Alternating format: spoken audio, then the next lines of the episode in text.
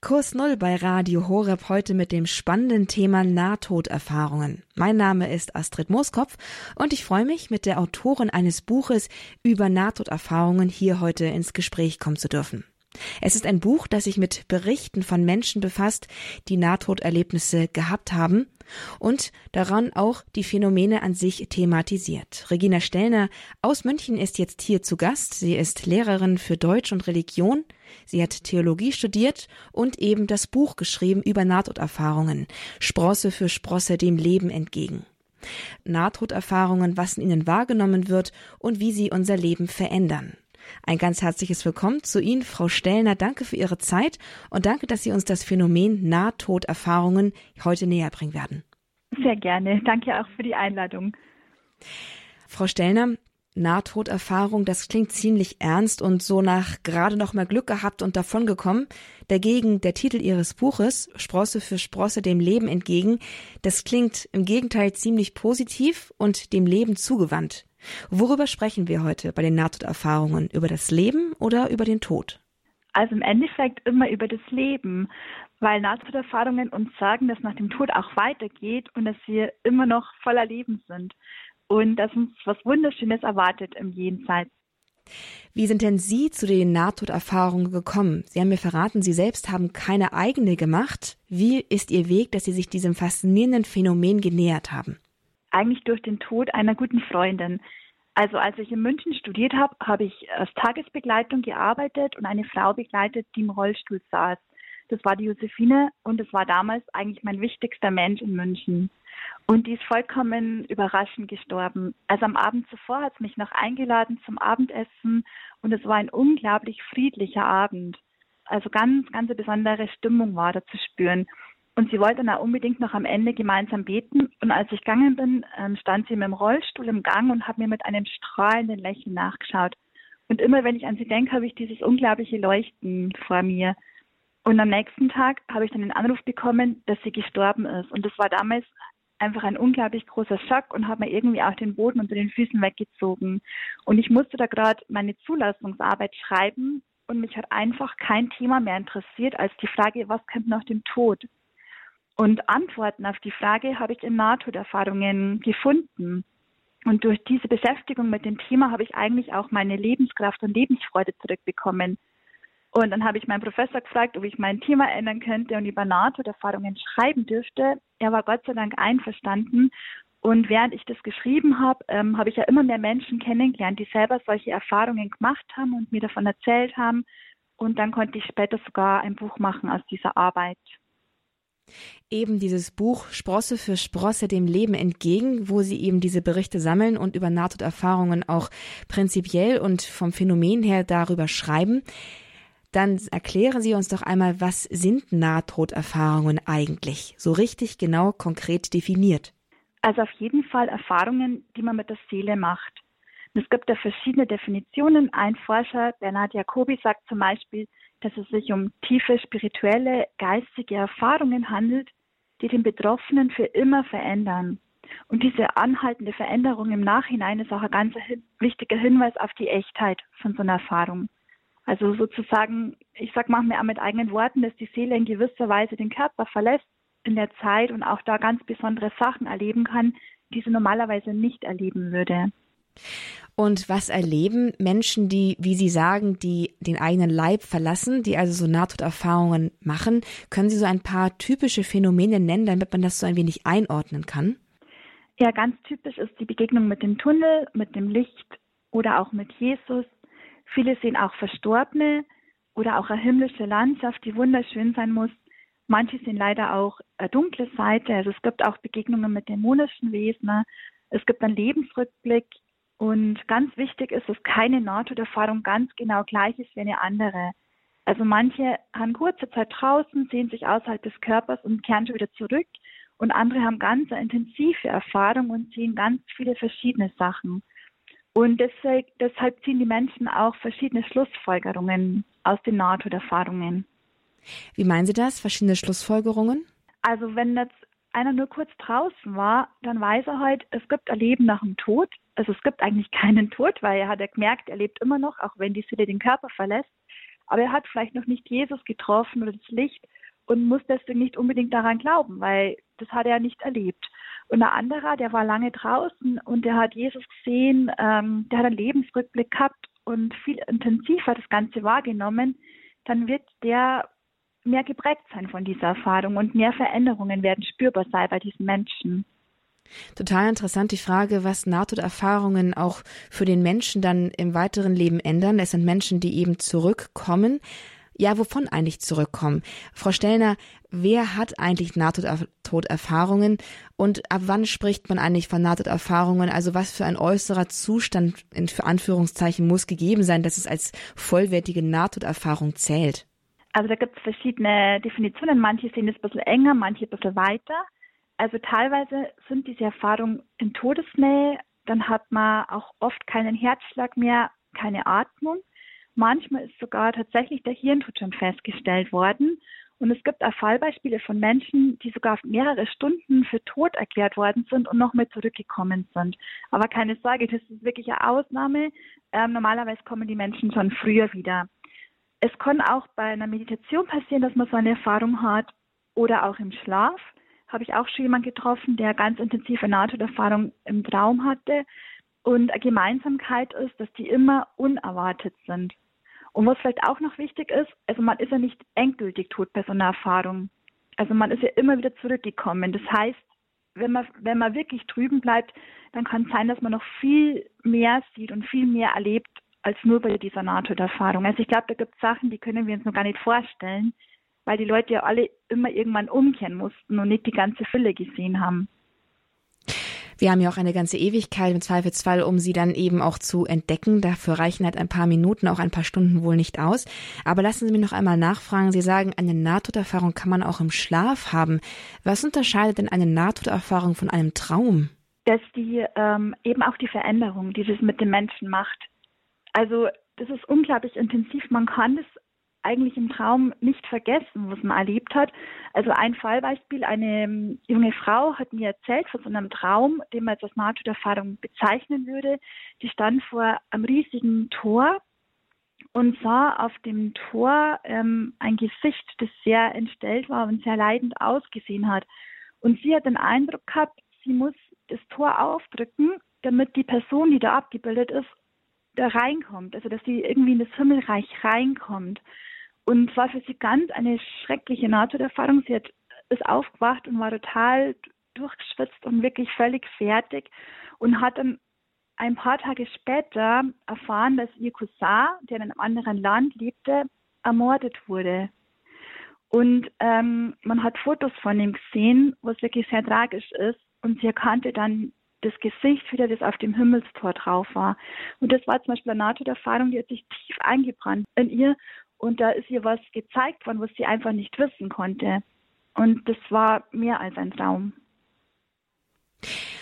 Wer macht denn alles Nahtoderfahrungen? Gibt es da einen bestimmten Personenkreis, der bevorzugt betroffen ist? Nein, das kann man gar nicht sagen. Also jeder kann seine Erfahrungen machen.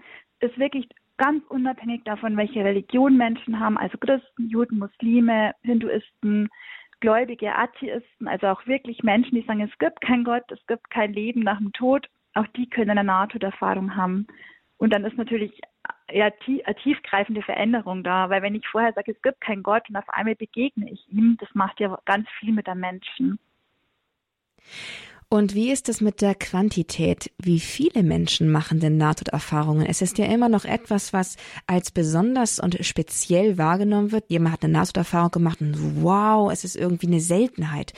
Kann man das irgendwie erfassen, wie viele Menschen davon betroffen sind? Ähm, da gibt es verschiedene Aussagen dazu. Also ein Forscher, Bernhard Jacobi, der hat zum Beispiel gemeint, dass alle, die klinisch tot sind, so Erfahrung machen, aber 80 Prozent, die wieder vergessen wegen Medikamenten oder so. Also ich habe da selber mal eine Frau getroffen, die hatte eine Operation, die hatte Krebs und hatte eine Nahtoderfahrung, ist wieder zu sich gekommen und eine gute Freundin saß genau in dem Moment zum Glück bei ihrem Zimmer. Und er hat sie alles erzählt, was sie gesehen hat. Und dann so 20 Minuten später oder so war das für sie weg, vermutlich wegen diesen extrem hohen Medikamenten, die sie bekommen hat. Genau. Und ähm, in Deutschland gibt es auch Zahlen, wie viele Menschen eine Nahtoderfahrung gehabt haben. Also man denkt so ungefähr 3,3 Millionen Menschen, aber meiner Meinung nach sind so Zahlen immer nicht sehr aussagekräftig, weil ich mir sicher bin, dass es viel mehr Menschen gibt, als wir wissen. Und es liegt auch daran, dass viele einfach nicht darüber reden. Zum einen deshalb, weil es ihnen vielleicht zu nahe geht. Es ist ja so ergreifend, was sie erlebt haben und berührt sie oft auch so sehr, dass sie gar nicht darüber sprechen können. Aber andere erzählen es einfach auch nicht, weil sie Angst haben, dass sie für verrückt erklärt werden. Also da habe ich zum Beispiel ein Beispiel gehört von einer Professorin, die hatte bei einer OP eine Nahtoderfahrung und als sie davon berichtete, wurde sie in die Psychiatrie eingeliefert. Und wenn man halt so Fallbeispiele hört, dann sagt man, okay, ich erzähle es lieber nicht, nicht, dass ich auch für verrückt erklärt werde. Also es gibt viel mehr Menschen, als man denkt. Und ich persönlich habe die Erfahrung gemacht, sobald man offen ist für das Thema, sind die auch auf einmal da. Also bevor ich mich damit beschäftigt habe, habe ich keinen einzigen gekannt, der eine solche Erfahrung gemacht hat. Und dann auf einmal habe ich dann ich zu Gott gesagt, Gott, ähm, bitte schickt mir Leute, die sowas erlebt haben, damit ich ja wirklich Augenzeugen habe. Und die sind alle ganz von selber in mein Leben gekommen. Auf einmal waren die da. Also ganz faszinierend. Sie haben jetzt schon äh, zweimal einen gewissen Bernhard Jacobi erwähnt. Ähm, wer ist denn das und wie sieht es eigentlich mit der Forschung rund um Nahtoderlebnisse aus? Denn das scheint jemand zu sein, der sich mit Nahtoderlebnissen auch äh, wissenschaftlich irgendwie beschäftigt hat. Äh, wie ist die Forschung? Gibt es da große Vertreter? Aber wer ist Bernhard Jacobi? Weil den hatten Sie schon erwähnt. Ja, der ist auch einer von den bekannteren Forschern, hat auch Bücher dazu geschrieben, viele Menschen interviewt und dann einfach das auch ausgewertet, zu welchen Ergebnissen er kam. Und ja, der bekannteste ist wahrscheinlich der Raymond Moody. Dem hat man es mehr oder weniger zu verdanken, dass das Thema so in die Öffentlichkeit gekommen ist. Und der wiederum wurde inspiriert von Judge Ritchie. Und den erwähne ich jetzt, da der auch ein ganz tolles Buch geschrieben hat, ähm, genau das sehr, sehr intensive NATO-Erfahrung beinhaltet. Und zwar heißt es Rückkehr von morgen. Also dieser George Ritchie hat an der Universität gelehrt und hat da über seine eigene Nahtoderfahrung berichtet. Und der Moody saß als Zuhörer im Raum. Und er war dann so fasziniert davon, was der erzählt hat, dass er selber begonnen hat, sich immer intensiver mit dem Thema zu beschäftigen und immer mehr Menschen zu interviewen und ganz viele Bücher darüber zu schreiben. Und im Laufe der Jahre kamen dann immer mehr Forscher dazu, zum Beispiel auch der Bernard Jacobi und noch viele andere haben ihre Bücher geschrieben und es wurde immer anerkannter. Im Großen und Ganzen, wie alt ist denn die Nahtodforschung? Also seit den 70er Jahren ist es so im Kommen, dass man immer mehr darüber erfährt und sich immer intensiver damit beschäftigt sagt Regina Stellner, Autorin des Buches Sprosse für Sprosse dem Leben entgegen, in dem sie sich mit Nahtoderfahrungen beschäftigt. Das heißt mit Erfahrungen von Menschen, die klinisch tot waren und wieder zurückgekehrt sind, die eindrückliche Erfahrungen jenseits des Lebens, jenseits des Todes gemacht haben und davon erzählen können.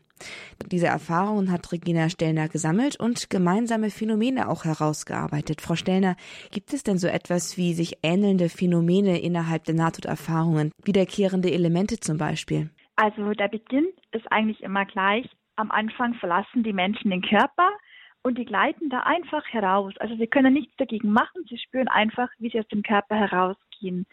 Und das würde ich gerne in den Worten einer betroffenen Person vorlesen, weil es viel berührender ist, als wenn ich das einfach selbst erzähle. Genau, eine Frau hat dazu gesagt, eines Morgens umhüllte mich ein dichter grauer Nebel und ich verließ meinen Körper. Ich hatte ein Gefühl des Schwebens, als ich mich aus meinem Körper herausgleiten fühlte. Ich war ganz ohne Furcht. Alles ging sehr ruhig vor sich, sehr friedlich und heiter. Vielleicht würde ich sterben, so viel wusste ich. Also man sieht da, dass da einfach so Ruhe auch in den Personen da ist. Die haben keine Angst, leiten einfach heraus und ja, können aber auch nichts dagegen machen. Und wenn sie heraus sind, sind sie immer noch sie selbst. Also sie haben einen sogenannten spirituellen Leib und er sieht genauso aus wie ihr irdischer Körper im Wesentlichen, ist aber vollkommener. Also er hat keine Narben mehr, keine Verletzungen und er ist vollkommen heil. Also auch Lahme können wieder gehen, Blinde sehen. Also sobald man in diesem Zustand ist, gibt es auch keinen körperlichen Schmerz mehr. Also es kann sein, dass der Körper verletzt am Boden liegt oder in einem Unfall verwickelt irgendwo liegt. Und sobald die Seele heraus ist, ist kein Schmerz mehr zu spüren. Und die Zeit spielt da auch keine Rolle mehr. Das heißt, die Menschen können das sehr viel erleben in kürzester Zeit. Manche sind nur ein paar Minuten weg und erzählen dann nach stundenlang, was sie erzählt, äh, was sie erlebt haben, weil eben die Zeit keine Rolle mehr spielt. Und die Menschen erkennen da etwas, das ich auch gerne in den Worten einer betroffenen Person wiedergeben möchte. Du weißt in dem Moment einfach, du kannst gar nicht sterben. Den Tod gibt es überhaupt nicht. Wenn man das begreift, ist die ganze Angst weg, die man als Mensch sein Leben lang vor dem Tod hatte. Und in diesem spirituellen Leib kommt es auch zu einer sogenannten Außerkörperlichkeitserfahrung. Und das erleben die Menschen dabei. Also sie sehen sich erstmal von außen, manche sehen sich von oben, manche stehen einfach neben dem Körper und manche sind dann auch ganz irritiert und verstehen erstmal gar nicht, was los ist. Also ob sie dort wirklich liegen, weil sie sind doch lebendig, sie stehen noch hier und was ist mit dem Körper, der da liegt. Genau, sie können in dem Zustand auch noch alles wahrnehmen. Das heißt, sie hören alles, was gesprochen wird. Sie sehen alle Personen, die im Raum sind. Manche wollen sich da sogar noch verabschieden und umarmen jemand, aber die Angehörigen bemerken das oft nicht. Bei einer Frau war das dann so, die hat alle umarmt und nur die kleine Tochter, die ist total erschrocken. Die hat das irgendwie gespürt, dass jetzt was Besonderes war. Was auch sehr interessant ist, ist, dass in diesem Zustand blinde Menschen sehen können. Also die erzählen dann alles, was sie da wahrgenommen haben, was sie gesehen haben. Sobald sie aber später zurückkommen in den Körper, sind sie leider wieder blind. Und eines noch, man kann auch den Ort verlassen. Dazu ein Fallbeispiel, also eine Frau, die lag im Krankenzimmer und hat sich aber dann während der Nahtoderfahrung, sie mit der Seele in die Eingangshalle des Krankenhauses begeben. Und da war ihr Schwager und sagte zu jemandem, dass er nun doch nicht in Urlaub fahren könne, da seine Schwägerin ja im Sterben liege. Und als sie wieder zu sich kam, ähm, sagte sie sofort zum Schwager, du, das nächste Mal, wenn ich im Sterben liege, fährst du bitte in Urlaub. Und er war dann sehr überrascht, ja, warum weißt du das?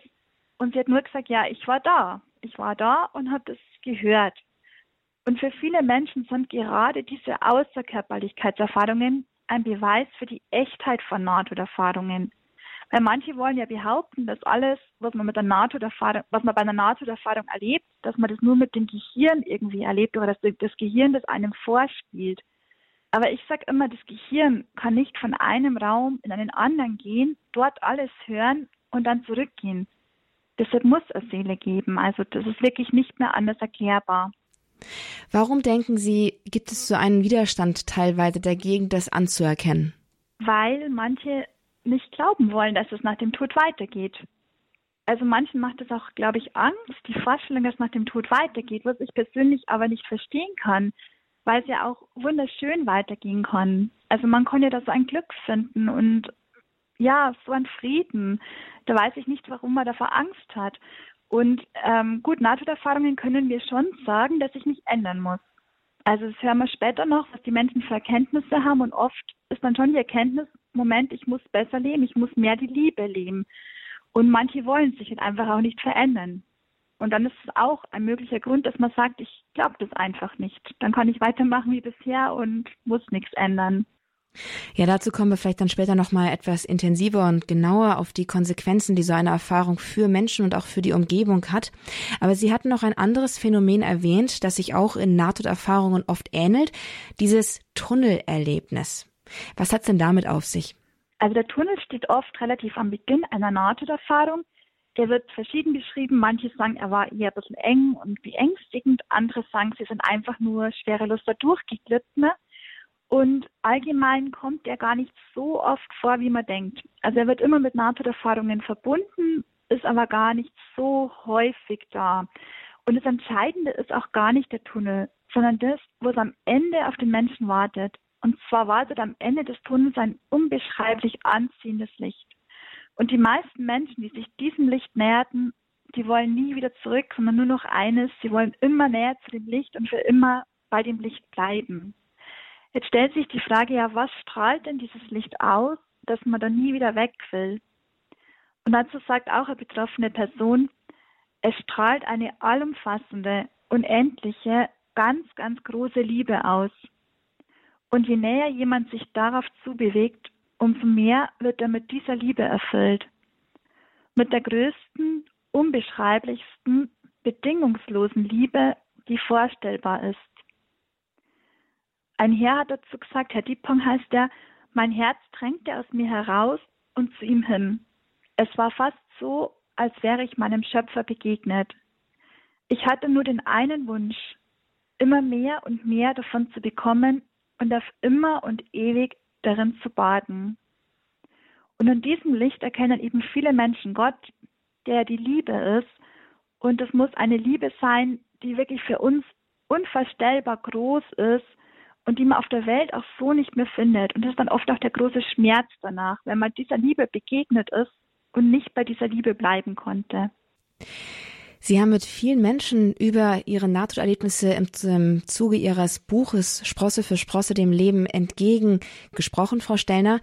Was ist denn mit dem, den Begegnungen mit den Verwandten und den Freunden im Leben danach? Das ist auch etwas, was immer wieder so durchsickert. Das ist auch so ein bekanntes Motiv. Wie viele haben denn davon berichtet und was haben Sie davon noch erfahren? Also Verstorbene werden ganz oft gesehen. Immer wieder erzählt es jemand, dass er jemanden gesehen hat, den er verloren hat. Das ist wirklich sehr, sehr oft der Fall. Und die Verstorbenen werden in unterschiedlichen Zuständen gesehen. Also manche haben das Glück noch nicht ganz gefunden, andere haben ihr Glück schon gefunden. Ich beginne jetzt einfach mal mit denen, die das Glück schon gefunden haben. Und dazu heißt es zum Beispiel in einer Zeitschrift, wir haben drüben mehr Freunde als hier. Und sie werden uns freudiger empfangen, als wir in dieser Welt von unseren Eltern und Freunden jemals empfangen worden sind. Und so ist wirklich, wenn wir rübergehen, wir brauchen nie Angst haben, dass wir allein sind. Also jeder von uns wird drüben willkommen geheißen, jeder von uns wird da empfangen. Und unsere Vorfahren wissen einfach, dass es uns gibt. Vielleicht sogar Menschen, die wir selber gar nicht gekannt haben, die wissen, dass wir existieren.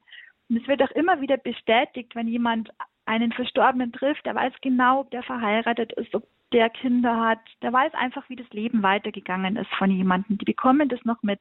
Ganz schön ist auch, wo so dann Piper über die Begegnung mit Verstorbenen sagt, das ist ein Pastor, der hat auch ein Buch geschrieben, das heißt 90 Minuten im Himmel. Und er hat einen Unfall, der so heftig war, dass er für 90 Minuten für tot erklärt wurde. Und in dieser Zeit hatte er ganz intensive Nahtoderfahrung. Und er schreibt zum Beispiel, immer mehr Menschen kamen auf mich zu, streckten mir die Hand entgegen und riefen meinen Namen. Es waren so viele, und ich hätte nie geglaubt, dass irgendjemand derart glücklich sein könnte, wie sie es ganz offensichtlich waren. Sie sahen genauso aus, wie ich sie früher gekannt hatte, obwohl sie hier von einem Strahlen und einer Freude erfüllt waren, die sie auf der Erde nie besessen hatten. Lediglich die Schäden, die das Leben auf der Erde an ihnen hinterlassen hatte, waren verschwunden. Im Himmel waren alle vollkommen, strahlend schön und herrlich anzuschauen. Und er hat zum Beispiel auch seine Urgroßmutter getroffen, die hatte auf der Erde keine Zähne mehr, tiefe Falten im Gesicht und ging sehr gebückt, im Himmel ganz aufrecht. Und er sagt, sie hatte strahlendste Lächeln gehabt, das er gesehen hat. Und was ihn auch sehr bewegt hat, war die Begegnung mit Mike, einem Jugendfreund, der im Alter von 19 Jahren bei einem Verkehrsunfall gestorben ist. Das war ganz ein toller junger Mann, beliebt bei allen und der hat sich noch dazu für den Glauben eingesetzt. Also ein überzeugter Mensch, der nur für Gott sich eingesetzt hat und ausgerechnet der stirbt zu früh. Und er hat das nie verstanden und er hat aber bei der Beerdigung gedacht, dass er nie wieder aufhören kann zu weinen. Und im Himmel war dieser Mike bei ihm und hat den Arm um ihn gelegt und er sagt, dass dann jeder Schmerz über den Tod verschwand und dass er ihn nie zuvor so strahlend sah. Also er hat ganz viel Frieden auch bekommen durch die Begegnung mit den Verstorbenen. Und bei ihm war es dann so, er ging dann zusammen mit den, Verstor mit den anderen, mit allen Leuten, die er getroffen hat, auf ein himmlisches Tor zu. Und aus dem Tor kam ganz viel Licht heraus und er kam immer näher. Und irgendwann war dann der Zeitpunkt, wo er nicht mehr weitergehen durfte, wo er umkehren musste. Und er kam dann ins Leben zurück. Und am Anfang war das auch ganz schwierig dann für ihn. Aber das Geschenk hat er bekommen, er hat die gesehen und er wird es nie wieder vergessen. Das waren jetzt die, die glücklichen Verstorbenen. Es gibt leider auch Menschen, die haben den Frieden noch nicht ganz gefunden. Ne? Darüber berichtet auch jemand, der Helmut Laun, der ist vielleicht vielen bekannt. Der hat solche Menschen gesehen und sagt, sie scheinen mit gesenktem Kopf verzweifelt nach etwas zu suchen und doch nichts zu finden, als würden sie immer und ewig herumtrotten und wüssten nicht, wohin sie gehen, wem sie folgen oder wonach sie Ausschau halten sollten. Also ich erkläre mir das immer so, unsere Aufgabe ist ja die Liebe zu leben und ich denke, je mehr Liebe wir in uns haben, umso schneller kämen wir nach dem Tod als zu Gott. Und wenn wir einfach nur, wenn wir nicht so viel Liebe in uns haben, brauchen wir vielleicht ein bisschen länger, bis wir dann wirklich bei Gott ankommen. Und da wird da immer wieder Rat gegeben, dass man, das, dass man für die Verstorbenen betet, dass man das wirklich ernst nimmt. Und ich bin mir auch sicher, wir können durch das Gebet denen helfen, dass die viel schneller zu Gott kommen. Ich habe da von einer Frau gelesen, die durfte das sogar sehen, was die Gebete bewirken können. Und zwar hat sie gesehen, dass unsere Gebete wie Lichter zum Himmel hochsteigen. Und als für sie gebetet wurde, sah sie ganz viele Lichter, die zu Gott hochkamen. Und so stelle ich mir das seitdem vor, wenn wir für Leute beten. Und dann haben Sie schon so einige Beschreibungen uns äh, aus dem Mund von Menschen weitergegeben, die solche Nahtoderfahrungen gemacht haben, über die wir hier reden. Nochmal zu eine, so eine generelle Frage. Gibt es auch so Schilderungen, wie es im Himmel allgemein, also so generell aussieht, landschaftlich zum Beispiel oder so? Sie sprechen von Licht, von den Menschen und so, aber gibt es irgendwie auch eine Umgebung, in der sich das alles irgendwie bewegt und gibt es da auch Schilderungen drüber? Ja, immer wieder. Ähm, viele berichten von einer wunderschönen Landschaft, ähnlich wie auf der Erde, aber viel schöner noch. Also da muss alles voller Leben sein, jedes Gras, sogar die Steine, also alles lebt und es gibt Farben, die es auf der Erde nicht gibt. Und die findet man nach auf Erden auch nicht mehr. Die sieht man nur, wenn man da drüben ist. Und viele berichten auch von einer wunderschönen Musik, die da ist und dass alles von einem strahlenden Licht erleuchtet ist. Sie haben in, dem, in der ersten Hälfte unserer Sendung auch von Begegnungen mit Jesus gesprochen, dass einige Menschen auch Jesus da getroffen haben und davon erzählen. Was erfahren wir denn über Jesus aus solchen Begegnungen jenseits des Todes? Also vom Aussehen her wird er immer relativ gleich beschrieben. Also da ist immer die Rede von so schulterlangen braunen Haar, Bart, Wundmalen. Ähm, er trägt ein weißes Gewand, ist voller Licht und auch voller Liebe. Also das sagen alle Menschen, die ihn getroffen haben, dass er voller Liebe ist. Und was bemerkenswert ist, ist, dass auch Atheisten und Angehörige anderer Religionen berichten, dass sie Jesus gesehen haben. Und das spricht zum Beispiel wieder dagegen, dass es sich bei Nahtoderfahrungen nur um Wunschdenken handelt. Das wollen ja auch manche behaupten. Ja, man sieht etwas, was man sich wünscht. Aber ich kann mir jetzt nicht vorstellen, dass ausgerechnet ähm, Angehörige anderer Religionen Jesus sehen wollen. Und ein Beispiel dafür wäre zum Beispiel der Satz von Arnold, der ist ein Jude, der hat nach dieser Begegnung gesagt, er strahlte, strahlte, erleuchtete. Jetzt glaube ich an Jesus, wegen Jesus. Und auch der George Ritchie, den ich zuvor schon erwähnt habe, der hat auch über Jesus berichtet und er sagt über Jesus, über allem wusste ich, dass dieser Mann mich liebte. Weit größer als die Kraft, die von seiner Gegenwart ausströmte, war die bedingungslose Liebe. Eine Liebe jenseits meiner kühnsten Vorstellungen. Und Chatrici hat ein besonderes Erlebnis gehabt. Er hat quasi genau erkannt, dass Jesus alles über ihn wusste, dass er sein ganzes Leben kannte, alles Gute, alles Schlechte, was er gemacht hat. Und dann durfte er erkennen, er nahm mich an und liebte mich so, wie ich war. Und diese bedingungslose Liebe, die quasi nicht sagt, ich liebe dich erst, wenn du das und das machst oder ich liebe dich nur, wenn du so und so bist, sondern die einfach bedingungslos liebt, die hat ihn auch so berührt, dass es sich nach der Nahtoderfahrung total verändert hat, zum Positiven. Noch ein paar Sachen über die Nahtoderlebnisse, über die Berichte der einzelnen Menschen von dort drüben. Und zwar haben Sie schon einen Helmut Laun erwähnt, der Menschen gesehen hat, die nicht glücklich waren dort im Jenseits, dort nach dem leiblichen Tod. Gibt es auch Menschen, die, die selbst eine negative Nahtoderfahrung gemacht haben, die zurückgekommen sind und von etwas nicht Schönem berichtet haben, von dem Leben nach dem Tod? Ja, die gibt es auch. Also leider gibt es die Erfahrungen auch. Und es gibt wirklich Menschen, die sagen auch, sie haben ja den Teufel, Dämonen oder sogar die Hölle gesehen. Und auch Menschen, die davor eindeutig nicht daran geglaubt haben. Und es gibt aber bei diesen Erfahrungen eine Gemeinsamkeit. Alle diese Menschen, die das Negative gesehen haben, haben irgendwann doch an Gott gedacht und haben zu ihm geschrien um Hilfe und haben echt gebeten, Gott rette mich.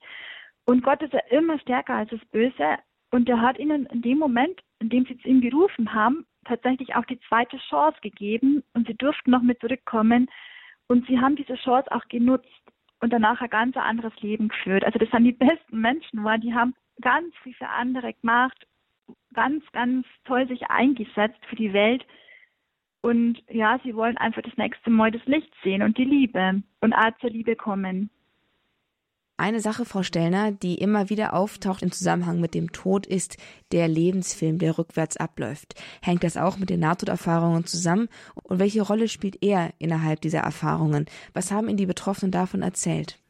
Absolut. Der Lebensrückblick ist sogar sehr entscheidend und der verändert wirklich tiefgreifend. Also da läuft das Leben wie ein Film an einem vorbei und man sieht nochmal die Worte, die Taten und sogar die Gedanken also das hat mich persönlich so erstaunt, als ich das erfahren habe, dass man sogar Gedanken wieder sieht. Weil mir war irgendwie klar, dass wichtig ist, dass man auf die Worte achtet oder auch auf das achtet, was man tut. Aber dass sogar die Gedanken so entscheidend sind, war für mich zum Beispiel neu. Und bei diesem Lebensrückblick, da darf man auch fühlen, wie es einer anderen Person ging, wenn man sie zum Beispiel verletzte. Also ich kann mich dann genau in die Person hineinversetzen und spüre selbst, welchen Schmerz die Person erlitten hat durch das, was ich gemacht habe. Und dadurch kommt es oft zu einer ganz großen Reue. Andererseits kann man sich auch in eine Person hineinversetzen, die einen selbst verletzt hat. Und da versteht man oft auf einmal, wie die Person so wurde, warum die so verletzend ist, was sie selbst quasi erlitten hat und was sie, was sie zu dem gemacht hat. Und dadurch kann es auch zu einem großen Verzeihen kommen. Und man sieht die Folgen von allem. Also man sieht genau, was es bewirkt hat in der Welt, was man selber gemacht hat und man erkennt, dass alles Kreise zieht. Und viel mehr Kreise, als einem bewusst ist. Dazu sagt auch jemand, ich sah, wie oft ich jemandem Unrecht getan hatte und wie sich dieser Mensch dann oftmals einem anderen zuwandte und ihm ein ähnliches Unrecht zufügte. Das heißt, wenn ich jetzt jemand zum Beispiel verletzt und der geht weiter und verletzt andere Menschen, dann habe ich das alles ähm, verursacht durch meine erste Verletzung aber genauso im Positiven. Wenn ich jetzt jemand glücklich mache und jemand der Freude mache und der ist so glücklich und geht dann von mir weg und macht andere glücklich, dann habe auch ich das in die Wege geleitet. Also alles, was wir machen, hat irgendwie Folgen. Und bei diesem Lebensrückblick ist ganz oft so, dass Jesus oder auch ein Lichtwesen, sagen manche, neben den Menschen stand und Fragen stellte. Und solche Fragen waren zum Beispiel, was hast du aus deinem Leben gemacht? Was hast du für deine Mitmenschen getan? Wie hast du das göttliche Licht in dir geachtet? Hast du andere geliebt, so wie ich dich liebe? Ganz bedingungslos. Also sieht man wieder, wie wichtig Jesus diese Liebe ist, also diese bedingungslose Liebe, die er uns schenkt, aber die er sich auch erhofft von uns. Und die Menschen erkennen bei dem Lebensrückblick, dass das Aller, Allerwichtigste im Leben die Liebe ist. Und dass alles neu an der Liebe gemessen wird. Also jeder Gedanke, jedes Wort, jede Tat. Und wenn es der Liebe entspricht, dann ist gut vor Gott. Und wenn nicht, dann nicht. Also es geht immer darum, ob man die Liebe lebt sagt Regina Stellner, Münchner Lehrerin und Autorin eines Buches über Nahtoderfahrungen. Sie hat darin Berichte von Menschen gesammelt, die eine Nahtoderfahrung gemacht haben und wieder zurückgekommen sind und sozusagen uns von dem Leben danach erzählen können. Einige dieser Phänomene hat sie uns bereits vorgestellt und wir dürfen hier im Kurs Null gleich mehr darüber erfahren, nämlich was diese Nahtoderfahrungen mit Menschen gemacht haben, mit ihnen selbst und mit den Menschen um sie herum. Wir freuen uns darauf, gleich weiter von Regina Stellner zu hören. Bleiben Sie dran, nach einer kurzen Musikpause geht es schon weiter.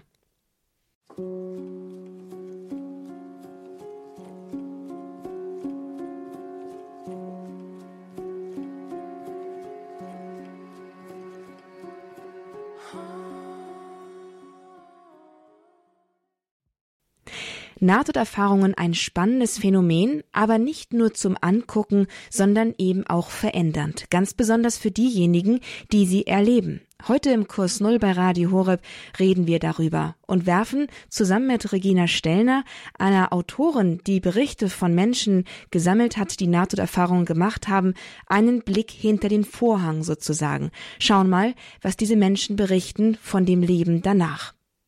was vor allen Dingen sie verändert hat. Und ich freue mich jetzt hier von Ihnen zu hören, Frau Stellner, was hat es denn mit den Menschen gemacht? Welche Bedeutung haben denn solche Nahtoderlebnisse für die Menschen, die zurückgekommen sind? Was waren denn so ganz konkrete, ja, Änderungen, Veränderungen? Das, was hat es für die Menschen bedeutet, Nahtoderfahrungen gemacht zu haben? Also erstmal nur ganz kurz zur Rückkehr.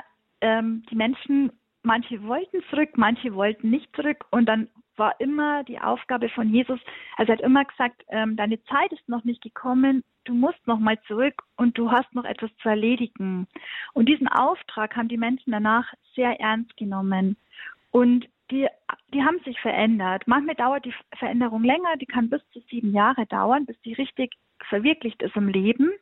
Aber allgemein kann man sagen, dass die Menschen einfach lebensbejahender sind und auch angenehmere Menschen sind, dass sie hoffnungsvoller sind also sie haben einfach eine positivere Einstellung. Sie machen viel mehr für andere.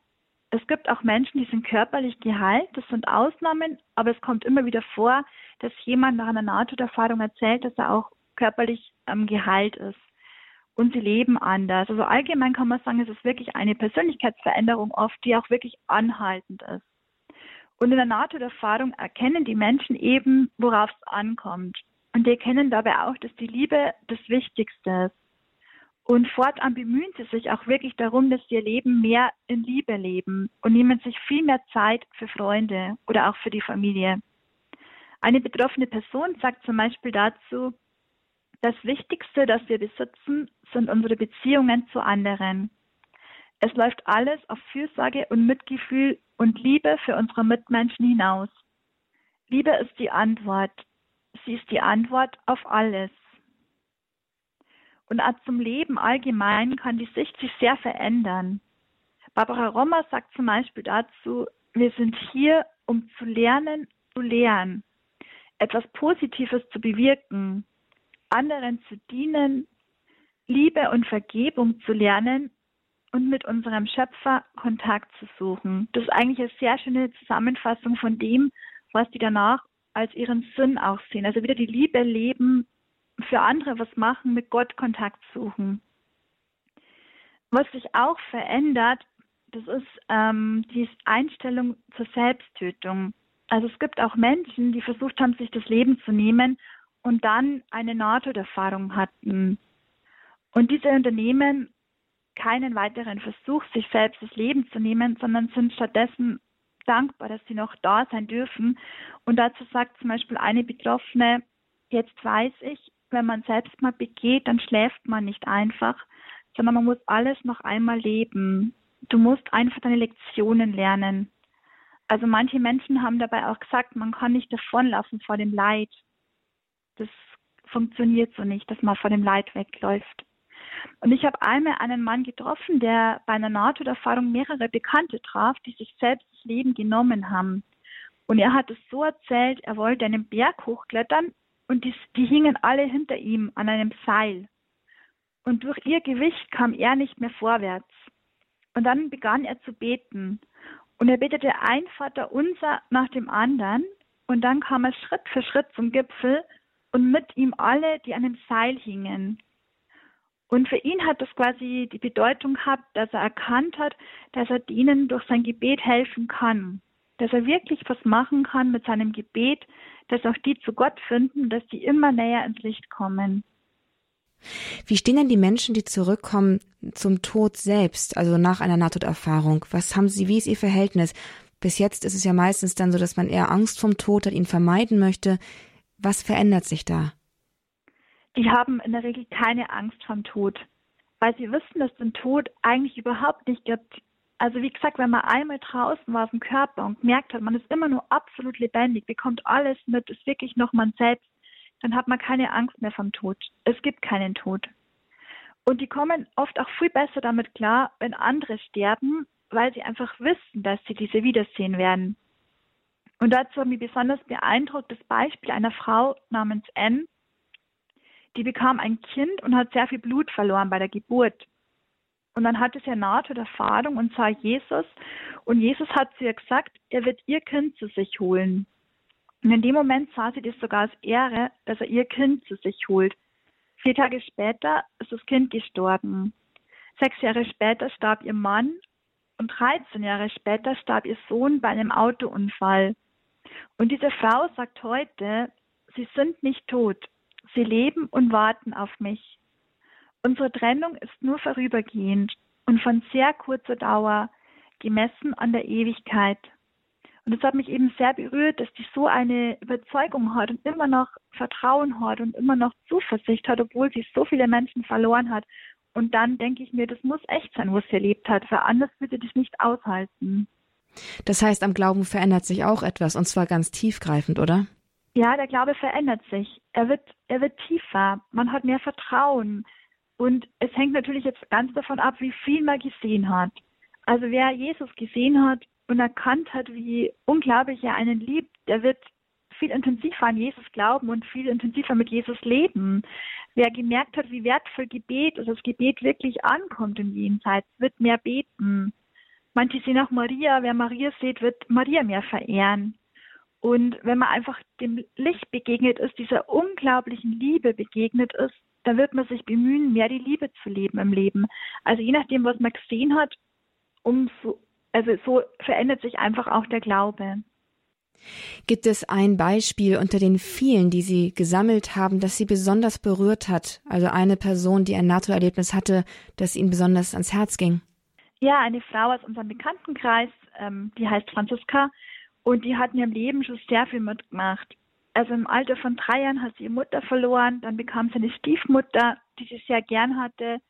Diese starb, als sie elf war. Ein paar Jahre später starb ihr Bruder und sie hat wirklich sehr viel schon gelitten. Und als ich sie getroffen habe, war sie über 70 und hatte einen Schlaganfall und im Zusammenhang mit diesem Schlaganfall hatte sie die Nahtoderfahrung. Und sie durfte dabei Maria sehen und sie hat auch ihre Eltern gesehen. Und darüber hat sie gesagt, meine Eltern, sie waren einfach da, Papa und Mama. Richtig gesehen habe ich sie. Es war so schön, dass sie da waren. Ich habe keinen Schmerz oder Angst verspürt. Ich war glücklich, ganz glücklich. Es gibt keine Worte in dieser Welt, die das ausdrücken könnten. Das war so eine Glückseligkeit, man kann es nicht beschreiben. Und das Licht, mir kommen Tränen, wenn ich daran denke, so etwas Schönes. Eine weitere Aussage von ihr war, es gibt nichts Schöneres, als wenn man weiß, dass man in den Himmel kommt. Und eines noch, ihr habt mehrere Leute bereits getroffen, die mir von dem Licht erzählt haben. Aber ich habe keinen getroffen, der darüber reden konnte, ohne zu weinen. Also die waren immer so ergriffen, jetzt noch Jahre später, wenn sie von diesem Licht erzählt haben, sie jetzt noch Tränen in den Augen gehabt haben und gesagt haben, es war so wunderschön und ich freue mich drauf, wenn ich ihm wieder begegne. Wie ernst zu nehmen sind denn diese Nahtoderfahrungen wirklich? Es könnten doch auch tatsächlich vom Hirn willkürlich zusammengestellte Bilder sein, die dann nachträglich wie ein Traum eben zu einem sinnvollen Ganzen zusammengefügt werden. Und da wir dann ein kulturelles Erbe auch haben, kann es doch auch durchaus sein, dass es eben derartige Erlösungsvorstellungen sind, denen wir da begegnen. Was spricht dagegen und ja, wie ernst zu nehmen sind solche Phänomene überhaupt? Also ich persönlich bin mir natürlich sicher, dass sie echt sind und es gibt wirklich viele Beweise dafür. Das sind zum einen die Außerkörperlichkeitserfahrungen, bei denen die Menschen ja mit der Seele in andere Räume gehen und alles mitbekommen, was sich da ereignete. Dann gibt es die unerklärlichen Heilungen, die manchmal im Zusammenhang mit einer Nahtoderfahrung eintreten und wo auch die Mediziner sagen müssen, dass sie nicht wissen, wie das möglich sein kann. Dann gibt es die große Veränderung von vielen Menschen, die wirklich auch anhält dann sehen Menschen oft Sachen, an die sie gar nicht geglaubt haben und die sie mit Sicherheit nicht sehen wollen, wie zum Beispiel Angehörige anderer Religionen, die auf einmal Jesus sehen oder Menschen, die einfach nicht glauben, dass es wirklich auch eine Hölle geben könnte und die dieses sehen. Also man sieht nicht das, was man sehen will. Das ist kein Wunschdenken. Das haben sich viele sicher nicht gewünscht, was sie dann gesehen haben.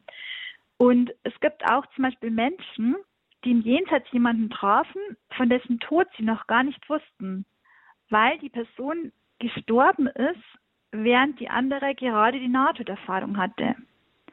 Und als sie zurückkamen, erzählten sie dann den anderen, dass die Person gestorben ist. Aber sie konnten es wirklich davor nicht wissen und haben die im Jenseits getroffen. Auch sowas gibt Und es gibt dann noch viele weitere Beispiele.